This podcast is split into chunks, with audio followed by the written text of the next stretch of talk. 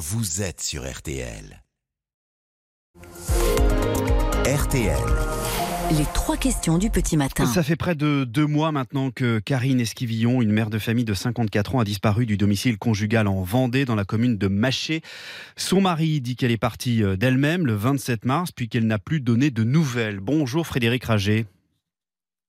Vous êtes euh, le maire de Maché. C'est vous qui avez euh, tout à fait par hasard d'ailleurs donné un, nouveau tournant euh, à cette affaire en découvrant deux semaines après la disparition de Karine son téléphone portable dans un fossé, c'est ça?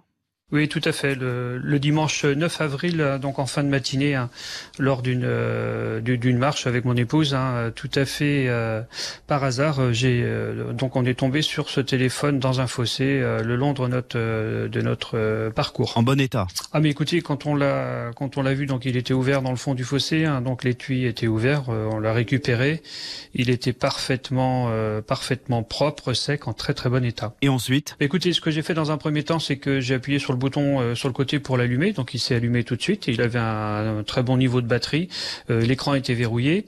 Euh, Jusque là, je savais pas qui il était, donc j'ai retiré le téléphone de son étui pour voir s'il y avait des, traces, quelque chose qui pouvait nous donner des infos sur l'identité du propriétaire, parce qu'on a d'emblée pensé à un, téléphone volé.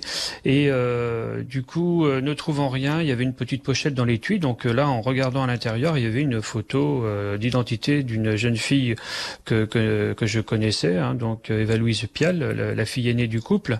Euh, C'était d'ailleurs euh, son nom, euh, était, son prénom était marqué derrière euh, la photo, donc on a reconnu tout de suite. Et, et je me suis dit bon, mais, euh, je, je redéposerai le téléphone euh, euh, au propriétaire tout à l'heure, une fois la, notre marche, notre marche, pardon, terminée. Ce qui m'interpellait un petit peu, par contre, c'est qu'il n'y avait pas de, de carte SIM dans, dans le téléphone. C'était noté sur l'écran. et, et là vous dites c'est bizarre. Ben, ça interpelle un petit peu. Je dis c'est- étrange pour un téléphone qui pourrait éventuellement être volé. C'est curieux d'enlever la carte SIM. Et puis euh, quelqu'un qui l'a perdu sans carte SIM, c'est curieux un peu. Mais bon, sans, je veux dire voilà, ça m'a interpellé un petit peu comme ça, mais pas sans, sans plus. Et donc là vous êtes allé rendre euh, ce téléphone à sa propriétaire. Comment ça s'est passé? En fait, moi, moi, je suis allé donc euh, à- au domicile euh, et euh, il y avait, il y avait personne. Monsieur Pial n'était pas n'était pas là, donc je suis allé voir les voisins en face avec qui il côtoyait de temps en temps. Et euh, les voisins, en l'occurrence, l'ont appelé parce qu'ils avaient ses coordonnées. Ils me l'ont passé. Et là, Monsieur Pial me dit euh, que son, épouse ou sa conjointe a, quitté euh, le, le- le domicile déjà depuis deux semaines. Mais j'ai dit quitter, quitter, quitter comment ça? Il me dit, bah, écoutez, elle a un abandon, un abandon de foyer. Bon, cette réponse-là m'interpelle un petit peu. Sur le moment, j'ai mal à l'abandon de foyer. J'ai dit, c'est- c'est- il n'y a, pas de disparition inquiétante, il n'y a pas de tout ça. Il dit, non, non, c'est un, un abandon de foyer. Euh, mais vous avez signalé ça à la gendarmerie? Il me dit, oui, oui, tout à fait. Je suis passé en gendarmerie pour signaler qu'elle avait euh, abandonné euh, le foyer. Donc, euh, Mais il là, a pas l'air dans- inquiet. Non, pas du tout. Non, non, non, non, non, non. Il est tout à fait. Il a, il a, il a un discours tout à fait euh, calme, euh, normal. Et donc moi, il me dit, bah, déposez-moi le téléphone donc dans la boîte aux lettres. Donc avant, par précaution, je lui ai demandé de me donner son son code de déverrouillage pour m'assurer qu'il était bien à, eux quand même.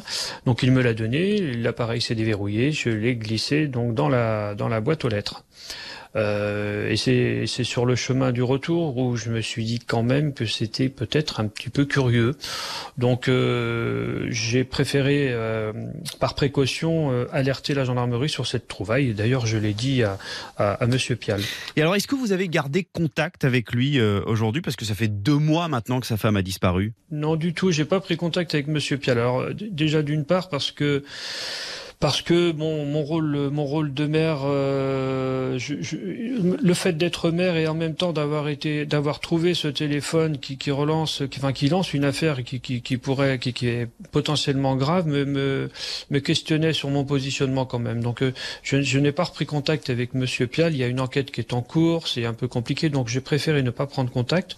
En revanche, euh, si Monsieur Pial euh, avait besoin de quoi que ce soit, s'il revenait vers nous pour euh, qu'on puisse l'aider, je, je ne sais, je sais pas pourquoi d'ailleurs, mais enfin si toutefois on pouvait l'aider, je serais, je serais réceptif à ça. Mais en tout cas là, j'ai préféré garder mes distances par rapport à, à cette, à cette affaire en cours. Le couple vivait sous le même toit mais était séparés. Écoutez, a priori oui, je l'ai appris en même temps que, que, que la presse où euh, je, je ne savais absolument pas qu'ils étaient séparés. C'est une petite commune, hein, monsieur le maire, moins de 2000 habitants. On s'inquiète aujourd'hui? Bah, disons que là, ça, ça, ça, inquiétait déjà un peu les gens parce que bon, euh, une, une, disparition d'une personne, certes, qui n'était pas très connue sur la commune, ce sont des gens très très discrets qu'on voyait pas souvent.